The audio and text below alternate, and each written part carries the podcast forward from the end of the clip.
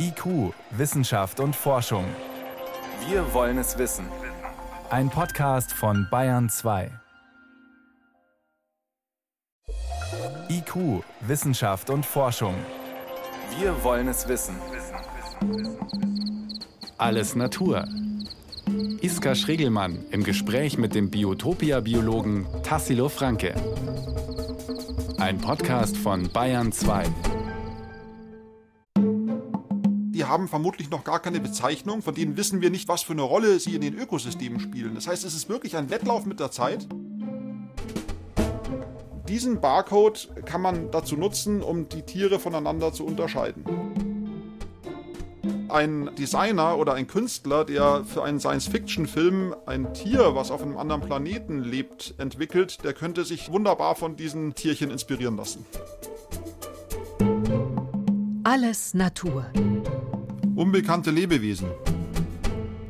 Knapp zwei Millionen Arten an Lebewesen, also an Tieren, Pflanzen und Pilzen, sind derzeit wissenschaftlich erfasst und beschrieben. Über 70.000 davon allein in Deutschland. Aber es gibt noch viel, viel mehr Lebewesen, die wir gar nicht kennen. Und das, obwohl sie schon ewig mit uns und viele sogar in uns leben. Oft mikroskopisch klein, manchmal auch von recht stattlicher Größe. Sie werden in der Forschung auch Dark Taxa genannt. Dr. Tassilo Franke, Biologe am Biotopia Naturkundemuseum Bayern.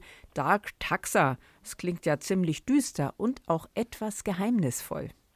Ja, Dark Taxa hört sich in der Tat etwas mysteriös an und vielleicht auch ein bisschen unheimlich. Und Dark heißt ja auf Englisch dunkel, dunkle Taxa. Und was man damit meint, ist, dass es Gruppen von Lebewesen gibt, die tatsächlich noch im Dunkeln liegen, über die wir so gut wie gar nichts wissen. Über manche Gruppen kann man sogar sagen, gar nichts wissen, nichts. Und ähm, das ist ein Thema, dem sich die biologische Forschung zurzeit besonders annimmt, dass wir eben hier Licht ins Dunkel bringen und äh, diese vielen, vielen Tausenden und Abertausenden von dunklen Arten, über die wir noch nichts wissen, dass wir da Licht ins Dunkel bringen. Aber wenn man von Lebewesen gar nichts weiß, äh, woher weiß man dann überhaupt von der Existenz? Sind das nur Vermutungen, dass es die gibt und dass es so viele von den unbekannten Arten gibt? Ja, früher war es ja so, da hatte man ja nicht allzu viele Möglichkeiten, da musste man sich auf vor allem auf morphologische, äußere oder anatomische innere Merkmale konzentrieren und da fiel schon früh auf, dass es Gruppen gibt, wo sich die einzelnen Arten kaum unterscheiden lassen, also wo es sehr, sehr wenig Unterscheidungsmerkmale gibt. Und vor allem jetzt in den letzten, ja, man muss sagen, 30 Jahren, seitdem die molekularen Methoden, die DNA-basierten Methoden entwickelt wurden, um Arten zu unterscheiden, ähm, da hat sich gezeigt, dass viele, viele Gruppen, die man anfangs für artenarm hielt, in Wirklichkeit ganz artenreich sind. Nur hatte man das einfach übersehen, weil die normalen Merkmale nicht genug Unterscheidungskriterien hergegeben haben. Leben diese neuen Arten, diese unbekannten Arten eigentlich sehr versteckt? Also sind die in Lebensräumen zu finden, auf die man bisher vielleicht noch gar nicht gestoßen ist? Ja, das ist ja unterschiedlich. Ich glaube, also wenn Sie zu Hause bei sich in Ihren Garten gehen, dann werden Sie einige dieser oder viele dieser Dark Taxa direkt unter Ihren Füßen haben. Das sind äh, vor allem Lebewesen des Bodens, des Bodenmikrobioms, zum Beispiel auch Hornmilben gehören dazu oder viele Arten von Fadenwürmern, die eigentlich überall vorkommen, aber die aufgrund ihrer Merkmalsarmut nicht richtig erfasst werden konnten. Und die Grundvoraussetzung, wenn ich irgendwas erforsche, ist ja, dass ich weiß, mit was ich es zu tun habe. Und dann erst kann ich mir Gedanken machen, wie lebt diese Art, mit welchen anderen Arten lebt sie zusammen, von was ernährt sie sich, was für Inhaltsstoffe produziert sie, wo ist ihre Rolle im Ökosystem. Wo hat man denn überraschende neue Arten entdeckt? Also Sie haben ja jetzt bislang den Boden angesprochen. Ja, also besonders artenreich ist auch nicht nur der Boden an Land, sondern auch die Marinenböden, zum Teil auch direkt da, wo wir unser Handtuch auf den Strand legen, also da, wo die, das Meer an den Strand hinbrandet, zwischen den Sandkörnern. Also im Lückensystem des Meeressandes ist ein ganz reichhaltiges Ökosystem, was man eigentlich erst in den letzten 50, 60 Jahren so richtig wahrgenommen hat. Und wer bzw. was lebt denn dort? Ja, man kann sich ja vorstellen, also Tiere, die zwischen Sandkörnern leben, können nicht besonders groß sein. Und es betrifft übrigens alle von diesen Dark Taxa. Also die fast alle Dark Taxa haben gemeinsam, dass sie sehr klein sind. Sehr klein heißt? Aber nur weil eine, ja, vielleicht so zwischen, ja, so einem Zehntel bis einen halben Millimeter, das sind so die Größenordnungen von Lebewesen, die in, zwischen diesen äh, Sandkörnern vorkommen. Aber einen halben Millimeter könnte man ja vielleicht mit dem Auge dann auch sogar noch erkennen. Alles andere wahrscheinlich nur mit dem Mikroskop. Ja, also normalerweise ist eines der wichtigsten Werkzeuge des Interstitialforschers, also so nennt man das auch wissenschaftlich diesen Lebensraum, das Mikroskop oder zumindest das Binokular, also wo man dann eben mit der entsprechenden Vergrößerung zwischen den Sandkörnern diese Lebewesen tatsächlich erkennen kann. Und was genau sieht man dann da in dem Fall? Teilweise kamen ganz unglaubliche Neuentdeckungen da ans Licht. Man hat zum Beispiel Anfang der 80er Jahre einen ganz eigenen neuen Tierstamm entdeckt. Also vielleicht muss man da ein bisschen ausholen und erstmal erklären, was versteht man eigentlich unter einem Stamm. Also wir Menschen gehören ja auch ins Tierreich und demzufolge gehören wir auch einem Stamm an und unser Stamm, das sind die Chordatiere. Und die Chordatiere setzen sich zusammen aus so unbekannten Formen wie den Seescheiden und den Salpen. Das sind auch wieder Tiere, die im Meer leben, die Plankton filtrieren in allererster Linie und manche Arten fast eher so an Quallen erinnern, die auch so gelatinös sind. Was haben wir mit denen zu tun? Muss ich jetzt gleich mal zwischenfragen.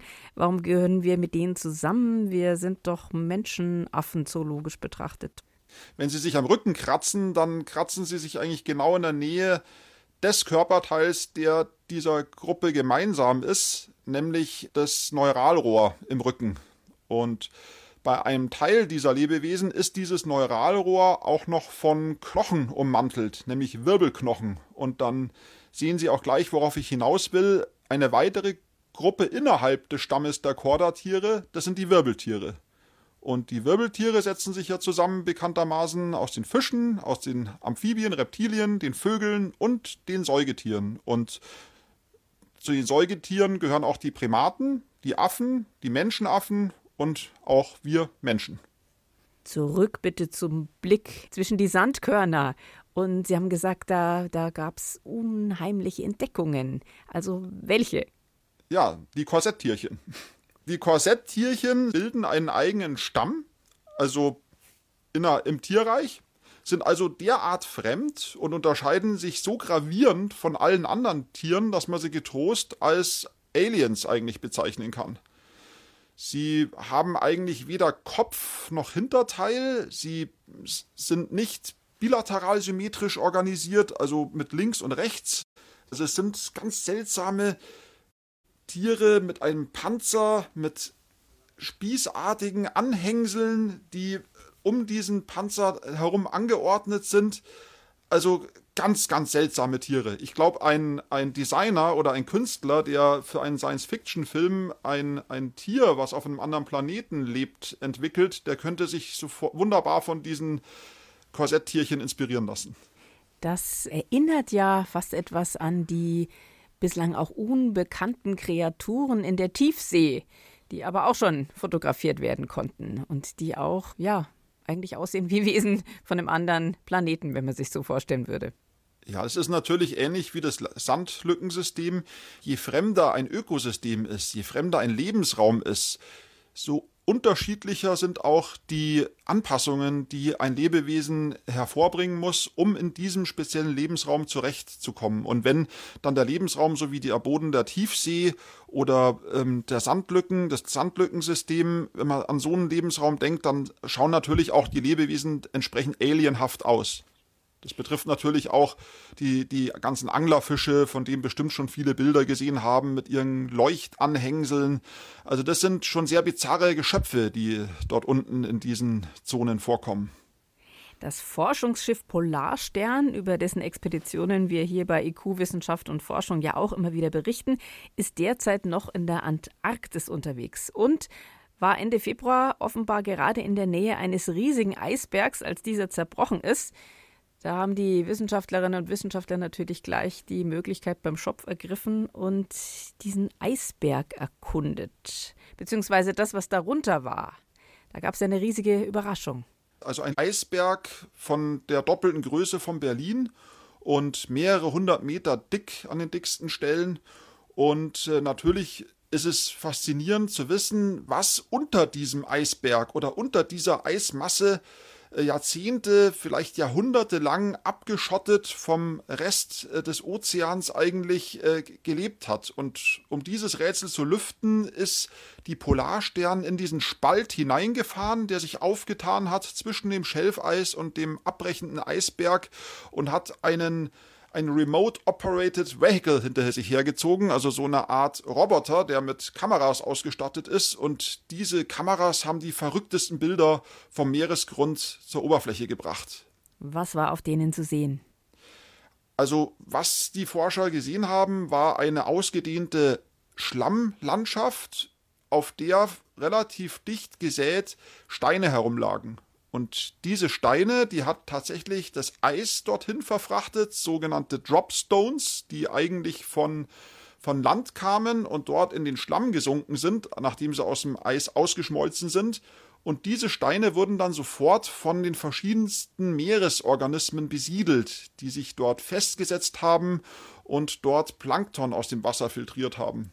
Man hat eine ganze Reihe unterschiedlicher Seeanemonen gefunden, Schwämme, dann aber auch bewegliche Formen wie zum Beispiel im Wasser freischwimmende Seegurken, Schlangensterne, Tintenfische, ich glaube fünf verschiedene Fischarten waren dabei, alles Lebewesen, die in eigentlich absoluter Dunkelheit unter diesem massiven Eispanzer von aller Welt verborgen ihr Leben gefristet haben.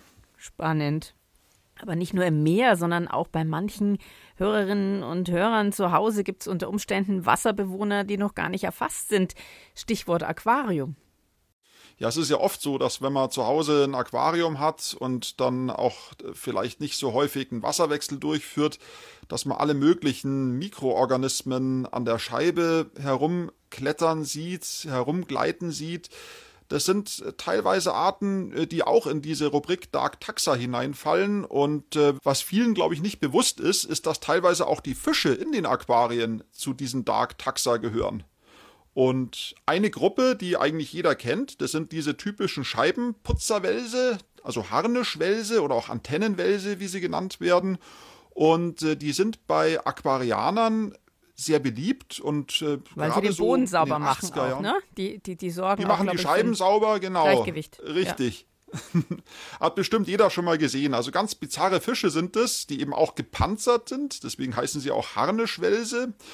Und äh, da gerade so in den 80er Jahren des letzten Jahrhunderts kamen dann eben sehr viele Importe aus Südamerika. Das ist eine, die größte Familie innerhalb der Welsfische. Und äh, da waren viele dabei, die man überhaupt nicht zuordnen konnte. Das heißt, man, hätt, man hat Fischbücher aufschlagen können, auch in Fachliteratur blättern können. Man hätte diese Fische nicht bestimmen können. Aber wenn ich natürlich mit so einem Fisch handel oder wenn ich den Fisch auch züchten will, um ihn weiterzugeben, muss ich mir irgendeinen Namen verpassen. Und nachdem die Arten für die Wissenschaft noch unbekannt waren, hat man sich dazu entschieden, diesen Tieren einfach Nummern zu vergeben. Und so kam ein Nummernsystem zustande, das L-Nummernsystem. Und deswegen nannte man diese Fische oder nennt sie auch heute noch die L-Welse.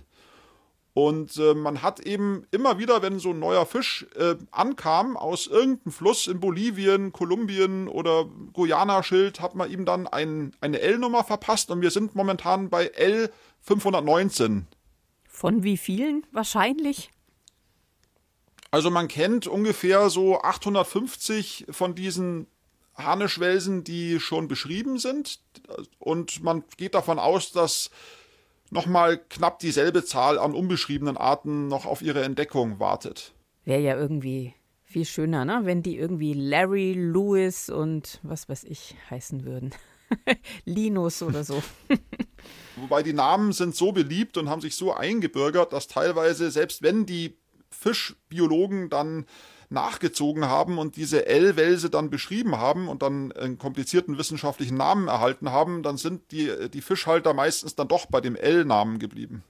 Und auch bei den Fledermäusen sind offenbar etliche Arten noch nicht beschrieben. Die Fledermäuse beschäftigen uns ja gerade in ganz anderer Hinsicht als wahrscheinliche Wirtstiere des Coronavirus SARS-CoV-2.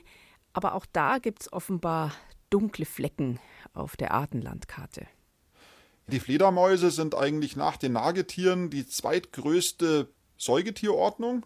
Und ähm, man kennt mittlerweile ungefähr 1400 Arten und jedes Jahr werden Dutzende neue Arten entdeckt und beschrieben.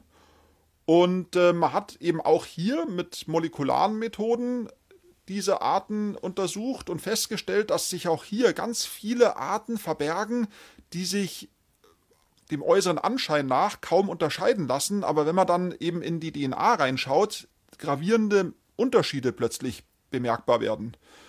Und ähm, hier ist es natürlich so, sowas darf man immer nur als Indiz werten. Also wenn ich äh, so eine total abweichende Signatur bekomme, dann ist es für mich ein wichtiges Indiz, dass es sich dabei um eine neue Art handeln könnte. Was dann folgt, wäre, dass man eben tatsächlich die, sich diese Fledermäuse genauer anschaut, ob man vielleicht doch irgendwelche morphologischen Unterschiede findet, dass man vielleicht auch mal molekular weiter äh, arbeitet, dass man dann verschiedene andere Marker innerhalb der DNA mal analysiert und schaut, wie da die Unterschiede sind. Aber es geht so weit, dass man dann auch zum Beispiel den Ruf der Fledermäuse. Fledermäuse unterscheiden sich ja nicht nur optisch, sondern auch akustisch voneinander. Und wenn man dann genauer hinhört, dann kann man vielleicht auch diese kryptischen Arten dann am Ruf von anderen sehr, sehr ähnlichen Arten unterscheiden. Also man kann davon ausgehen, dass uns im Laufe der nächsten Jahre noch sehr, sehr viele neue Fledermausarten erwarten werden. Also bei den Fledermäusen könnte ich mir allein schon wegen ihrer Größe ja ganz gut vorstellen, dass man die beobachten kann, aber sie auch einfangen kann und sie dann auch untersuchen kann. Aber wie kommt man eigentlich den anderen Dark Taxa auf die Spur, beziehungsweise wie ähm, kommt man an diese unbekannten Arten ran. Ich kann mir vorstellen, dass man da teilweise komplett im Trüben fischt, weil man ja nicht weiß, wo sie sich verbergen. Wenn ich jetzt zum Beispiel an diese riesige, äh, artenvielfältige Welt der Insekten denke. Ja, bei den Insekten ist es ja so, äh, dass man dort auch Fallen einsetzt, um Insekten zu fangen. Und der bekannteste Fallentyp, um Fluginsekten zu erbeuten, ist die sogenannte Malaise-Falle. Und äh, diese Falle besteht aus einer dunklen Stoffbahn, die die Insekten anfliegen und dann auf dieser Stoffbahn nach Insektenmanier nach oben krabbeln. Das kennt man ja auch von der Wand oder vom Fenster. Wenn dann ein Insekt angeflogen kommt, dann krabbelt es erstmal nach oben. Und über dieser Stoffbahn ist dann eine zeltartige Struktur aufgebaut, die leicht schräg nach oben führt und am höchsten Punkt befindet sich ein Sammelgefäß mit einer Fixierlösung. Und die Insekten, die dann an dieser Zeltkonstruktion immer weiter nach oben laufen, stürzen dann in diese Fixierlösung hinein und sind dann für die wissenschaftliche Forschung verfügbar. Und je nachdem, wie lang man dann so eine Malaise-Falle aufgestellt lässt, hat man dann eben viele, viele Tausende von Insekten in dieser Fixierlösung drin. Und dann kommt natürlich die Mammutaufgabe, nämlich diese ganzen Insekten zu identifizieren. Da sprechen wir gleich noch drüber, über die verschiedenen Methoden, die zu identifizieren, zu klassifizieren. Also nicht nur im Ozean, nicht nur im Erdboden, nicht nur in der Luft verbergen sich unbekannte Arten, sondern in Tieren, also in anderen größeren Wirtstieren quasi, zum Beispiel in Vögeln und da in Federkielen. Ja, also der Federkiel ist ja eigentlich ein Hohlraum, den man eher kennt von Schreibfedern, weil er sich sehr gut mit Tinte füllt. Aber in der Tat, diese Federkiele sind auch die Heimstätte von Milben, den Federspulmilben. Und ähm, vor einigen Jahren, da äh, war ich mal wieder im Magazin der Vogelsammlung der Zoologischen Staatssammlung und da war ein Forscher zugange, der äh, mir vorgestellt wurde als Milbenforscher. Und dann habe ich mich schon gewundert, was macht ein Milbenforscher in der Vogelsammlung? Und ähm, es wurde dann sehr schnell klar, dass sich dieser Spezialist mit diesen Federspulmilben beschäftigt hat. Und er hat tatsächlich äh, sich damit äh, beschäftigt, aus den Federkielen der Konturfedern der dort aufbewahrten Vogelbälge die Milben herauszuklopfen und ähm, hat die genauer untersucht und konnte dann in dieser Sammlung, also er hat ja wirklich alte Vogelbelege angeschaut, die zum Teil über 100 Jahre schon dort in den, in den Schubladen liegen und hat in diesen Federkielen jede Menge neue, neuer Federspulmilben entdeckt. Die natürlich längst tot waren. Die waren längst tot, genau wie die Vögel, auf denen sie gelebt haben. Aber nachdem sie eben wie in so einer Kapsel eingeschlossen waren, nämlich im Federkiel, konnte man sie auch Jahrhunderte später, oder ne, nicht Jahrhundert ist übertrieben, aber 100 Jahre später noch aus den Federn rausholen. Also überall lauern neue, unbekannte Arten, auch wenn sie sich möglicherweise schon seit über 100 Jahren irgendwo befinden und längst nicht mehr leben, darauf entdeckt zu werden. Und diese unbekannte Biodiversität in Deutschland wird ja seit letztem Jahr mit einem Großprojekt erforscht. Das Bundesministerium für Bildung und Forschung investiert hier Gelder von 5,3 Millionen in eine Forschungsinitiative, die den Namen GBOL 3 trägt. GBOL, das steht für German Barcode of Life Initiatives. Ja, das Wort Barcode, das kennen die meisten Leute wahrscheinlich bislang nur von Produkten im Supermarkt, Herr Dr. Franke. Was verbirgt sich dahinter? Ja, das ist richtig. Also genau da leitet sich der Begriff her auch ab. Also der typische Barcode, der auf den verschiedenen Produkten im Supermarktregal angebracht ist. Mit, äh, diesem, mit dieser Philosophie hat man sich auch in der Taxonomie befasst und äh, man hat etwas Äquivalentes gesucht. Also ein Merkmal praktisch, was die gleichen Eigenschaften wie so ein Supermarkt-Barcode hat. Das heißt, dass jede Art von Lebewesen ihren eigenen artspezifischen Barcode hat. Und diesen Barcode hat man dann auch nach langem Suchen und Testen und Ausprobieren gefunden. Und bei den Tieren ist dieser Barcode eine Sequenz, eine, eine Gensequenz aus 650 Basenpaaren besteht die ungefähr. Und äh, zwar ist das das Gen, das für das ähm, Zytochrom C-Oxidase 1-Gen kodiert, kurz CO1-Gen. Und dieses CO1-Gen, hat man festgestellt, unterscheidet sich praktisch bei allen Tierarten sehr gut voneinander. Das heißt, ich kann dieses Gen, was man sich vielleicht vorstellen kann wie ein Barcode mit ähm, 650 Strichen, die bei jeder Tierart anders verlaufen, ähm, diesen Barcode kann man dazu nutzen, um die Tiere voneinander zu unterscheiden. Und man muss vielleicht dann dazu sagen, dass wir jetzt in dieser G-Bowl 3 Phase uns befinden und davor gab es die G-Bowl 1 und G-Bowl 2. Und in dieser Zeit hat man eigentlich hauptsächlich die Zeit damit verbracht, eine riesige Datenbank, die in Guelph in Kanada auf äh, dem Servern liegt, zu füttern, dass man überhaupt eine Referenzbibliothek hat. Das heißt, man hat vor allem auch wieder die wissenschaftlichen Sammlungen genutzt. Man hat Tiere, deren Name man kannte, genommen, hat dann äh, die DNA äh, sequenziert, genau dieses CO1-Gen, und hat dann diese Sequenz in dieser Referenzbibliothek hinterlegt. Und ähm, das ist immer umfassender geworden. Wir haben zum Beispiel schon die Hälfte unserer heimischen Insektenarten in dieser Referenzbibliothek hinterlegt. Und wenn ich jetzt ein Insekt fange und mich nicht sonderlich gut auskenne, kann ich von diesem Insekt äh, die DNA isolieren und äh, sequenzieren und kann dann die, diese Sequenz, die ich erhalte, mit dieser Referenzbibliothek im Internet vergleichen und die spuckt mir dann einen Namen aus, der mit aller, allerhöchster Wahrscheinlichkeit dann auch zutrifft. Und jetzt ist es so, in dieser neuen Phase des G-Bowl 3 geht es auch darum, diese Bibliothek weiter auszubauen.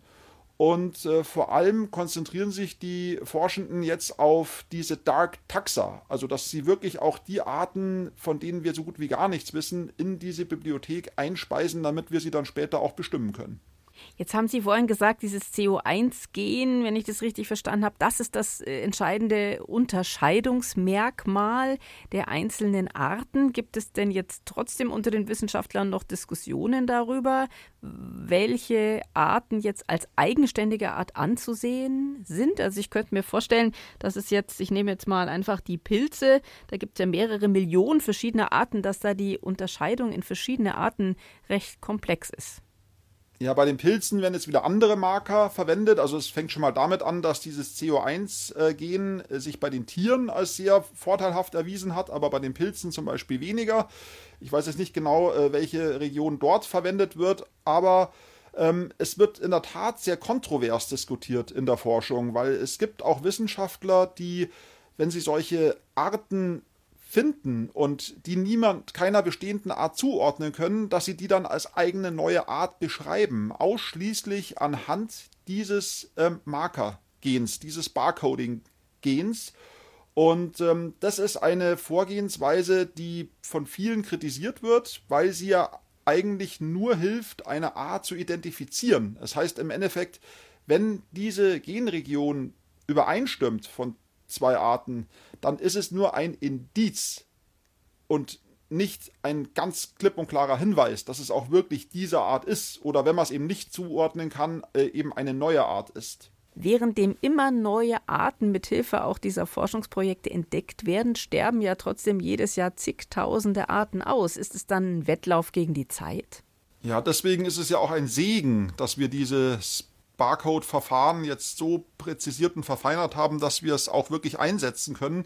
Weil, wie Sie schon sagen, es ist wirklich ein Wettlauf mit der Zeit. Ich meine, man muss sich vorstellen, es sterben schätzungsweise jedes Jahr ähm, 27.000 Arten aus. Die allermeisten von denen, die haben vermutlich noch gar keine Bezeichnung, von denen wissen wir noch überhaupt nichts, von denen wissen wir nicht, wie sie heißen, geschweige denn, wie sie leben und was für eine Rolle sie in den Ökosystemen spielen. Das heißt, es ist wirklich ein Wettlauf mit der Zeit und dank dieses DNA-Barcodings bekommen wir dann auch für die Gruppen, die wir nicht den bereits bekannten Arten zuordnen können, wegen wenigstens eine Signatur. Das heißt, wir können diese Art tatsächlich aufbewahren in einer wissenschaftlichen Sammlung mit der dazugehörigen Signatur, die uns verrät, dass sie keiner der in der Referenzbibliothek hinterlegten Arten zugehörig ist. Das Gute am Barcoding ist, dass wir eben schon die Daten haben und dann später dann eben mit diesen Daten weiterarbeiten können. Nichtsdestotrotz ist es natürlich ein großes Unterfangen und auch ein entsprechender Aufwand. Und jetzt könnte man ja auch kritisch anmerken, na ja, warum ist es überhaupt so wichtig, äh, einzelne neue Arten zu identifizieren und zu benennen, ob sie jetzt äh, demnächst bald aussterben werden oder nicht? Im Lauf der Jahrmillionen an Evolution auf unserem Planeten sind ja schon unzählige Arten ausgestorben als Folge eines ganz natürlichen Prozesses. Also warum ist es wichtig, da zum Beispiel eine einzelne Mückenart zu kennen. Warum ist es wichtig, äh, das zu tun, sie noch wissenschaftlich zu taufen, möglicherweise vor ihrem Verschwinden? Man kann eigentlich die Natur wie eine komplexe Maschine betrachten. Ein riesiges, gewaltiges Getriebe mit vielleicht zwölf Millionen Zahnrädern, die sich irgendwo in diesem Getriebe drehen und jedes einzelne Zahnrad hat eine bestimmte Funktion. Wenn ich jetzt eines dieser Zahnräder aus diesem Verbund herausnehme, dann führt es dazu, dass sich die benachbarten Räder auch nicht mehr drehen.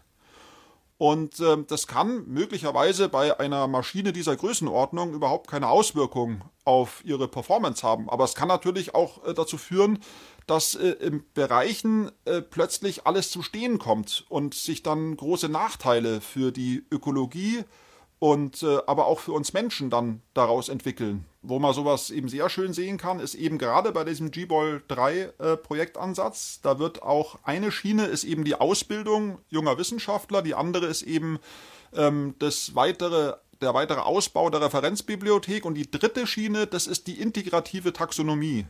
Und hier wird tatsächlich auch geprüft, ähm, inwieweit sich äh, diese Erkenntnisse auch zum Beispiel wirtschaftlich nutzen lassen und äh, es wird auch versucht zu klären, was für eine Rolle diese einzelnen Dark Taxa in den Ökosystemen spielen. Und man hat sich da einen Modellorganismus herausgepickt, nämlich den äh, Schwammspinner. Das ist ein Schmetterling, der im Obstbau, aber auch in der Forstwirtschaft oft für großen Schaden verantwortlich ist. Und wie bei so vielen Schmetterlingen sind die Raupen dieses Schwammspinners die Wirte von kleinen Schlupfwespen. Und Schlupfwespen ist auch eine dieser Hauptzielgruppe dieses äh, Forschungsvorhabens. Äh, die sind sehr, sehr schwer zu unterscheiden zum Teil und sind so eine klassische Dark Taxa Gruppe per se. Und was diese Forscher machen, wenn dort ähm, was man heute eben macht, äh, dort mit Insektiziden diese Schwammspinner dort bekämpft werden, dann sammeln die die abgetöteten Raupen ein und ähm, die Raupen werden dann über Barcoding-Verfahren werden die analysiert und auf die Art und Weise können die ganzen Larven von diesen parasitischen Wespen identifiziert werden und dadurch bekommen wir erst ein Bild, wie viele verschiedene von diesen parasitoiden Wespen in diesen Schwammspinnerraupen vorkommen. Und die Ergebnisse, die können uns zum Beispiel dabei helfen, dass wir wiederum mit Malaise fallen. Zum Beispiel, wenn wir eine bestimmte Häufung von, äh, von solchen parasitoiden Wespen in den Fangbehältern nachweisen können, dann ist es für uns dann ein Rückschluss, dass es vermutlich irgendwo in der Nähe einen Schwammspinnerausbruch gegeben haben muss. Man könnte aber auch davon ausgehen, dass einige dieser parasitoiden Wespen so spezifisch sind, dass man sie vielleicht sogar zur biologischen Schädlingsbekämpfung einsetzen könnte und dann ganz auf diese chemischen Wirkstoffe verzichten könnte. Mhm, clever. Und ich denke, die Relevanz dieses Forschungsthemas wird auch bei den Malaria übertragenden Mücken immer wieder deutlich. Das spielt ja für die Menschheit auch eine große Rolle. Ja, das ist äh, ein ganz wichtiger Punkt. Also die Malaria übertragenden Mücken der Gattung Anopheles, das ist eine sehr artenreiche Mückengattung. Auch hier hat man sehr viele kryptische Arten entdeckt, die man früher übersehen hatte. Und äh, mit diesen neuen Barcoding-Technologien ist es natürlich sehr viel einfacher, diese bisher übersehenen Arten aufzuspüren. Und man hat im Westen Kenias vor kurzem festgestellt, dass es eine ganze Reihe von verschiedenen Anopheles-Arten dort gibt, die man bisher gar nicht auf dem Schirm hatte, die diese Krankheitserreger, die für Malaria verantwortlich sind, auf die Menschen übertragen können. Und ähm, es gibt ja diese, diese Regel, also dass man eben, wenn man seinen Feind kennt, dann kann man ihn auch am besten bekämpfen. Und hier ist es nun so, hier wissen wir jetzt eben genau Bescheid, welche Anopheles-Arten dort als Überträger in Frage kommen und können dann auch ganz gezielt dort diese spezifischen Überträgerarten dann auch bekämpfen. Nun habe ich am Anfang dieser Sendung kurz erwähnt, dass nicht nur um uns herum, sondern auch auf uns und in uns jede Menge Dark Taxa, also unbekannte Arten, leben, darunter allein geschätzte 10.000 verschiedene Bakterien. Nun erschrecken ja viele Leute beim Begriff Bakterien. Was? So viele leben da in mir und auf mir? Aber die haben ja eine durchaus positive Rolle, die die da spielen. Ja, also das, das Mikrobiom im Darm oder auf der Haut spielt eine ganz wichtige Rolle und ähm, die der Umstand, dass wir jetzt eben wissen, dass da Zehntausende verschiedene Arten äh, drin vorkommen, ist auch was ganz Neues, was auch wiederum auf die Messmethode zurückzuführen ist. Früher war es äh, sehr schwierig, Bakterien voneinander zu unterscheiden. Man hat dann, man kennt vielleicht diese Begriffe Gram-Positiv-Bakterien, Gram-Negativ-Bakterien. Man hat sich ein bisschen anhand der Form der Bakterien entlang gehangelt. Man hat die verschiedenen Stoffwechsel Prozesse der Bakterien verglichen und konnte dann Bakterien unterscheiden. Und was noch ganz wichtig ist, man konnte eigentlich nur solche Bakterien voneinander unterscheiden oder genauer untersuchen, die man auch auf Nährmedien züchten konnte. Jetzt hat sich herausgestellt, dass unendlich viele Bakterien sich überhaupt nicht züchten lassen. Und ähm, man konnte, kann eben neuerdings auch mit molekularen Methoden diese Bakterien identifizieren und ähm, hat ein Verfahren oder eine, man hat sich geeinigt, dass Bakterien, die sich in weniger als 70 Prozent des Genoms unterscheiden, dass diese Bakterien unterschiedlichen Arten angehören. Und auf diese Art und Weise kann man eben auf ungeheure Zahlen von, von verschiedenen Bakterienarten, äh, die einen wirklich schwindeln lassen. Und ähm, deswegen weiß man eben, dass wir so viele verschiedene unterschiedliche Bakterien bei uns in unserem Mikrobiom haben.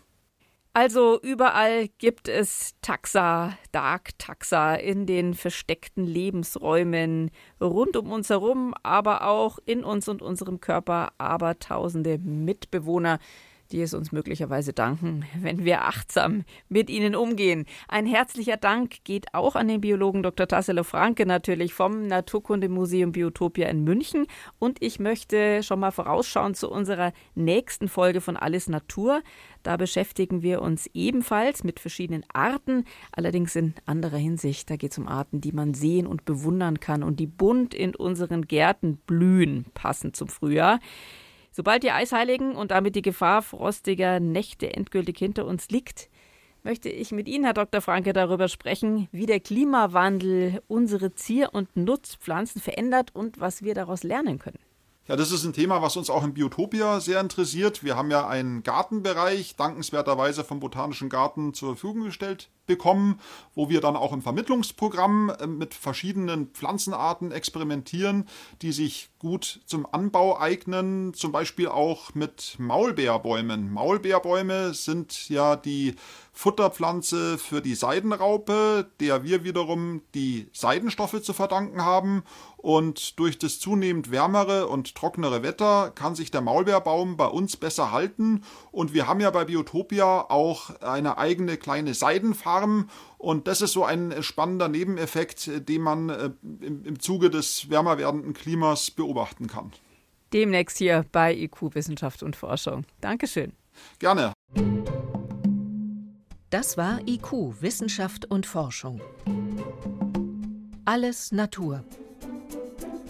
Iska Schregelmann im Gespräch mit dem Biologen Tassilo Franke. Redaktion Bernhard Kastner.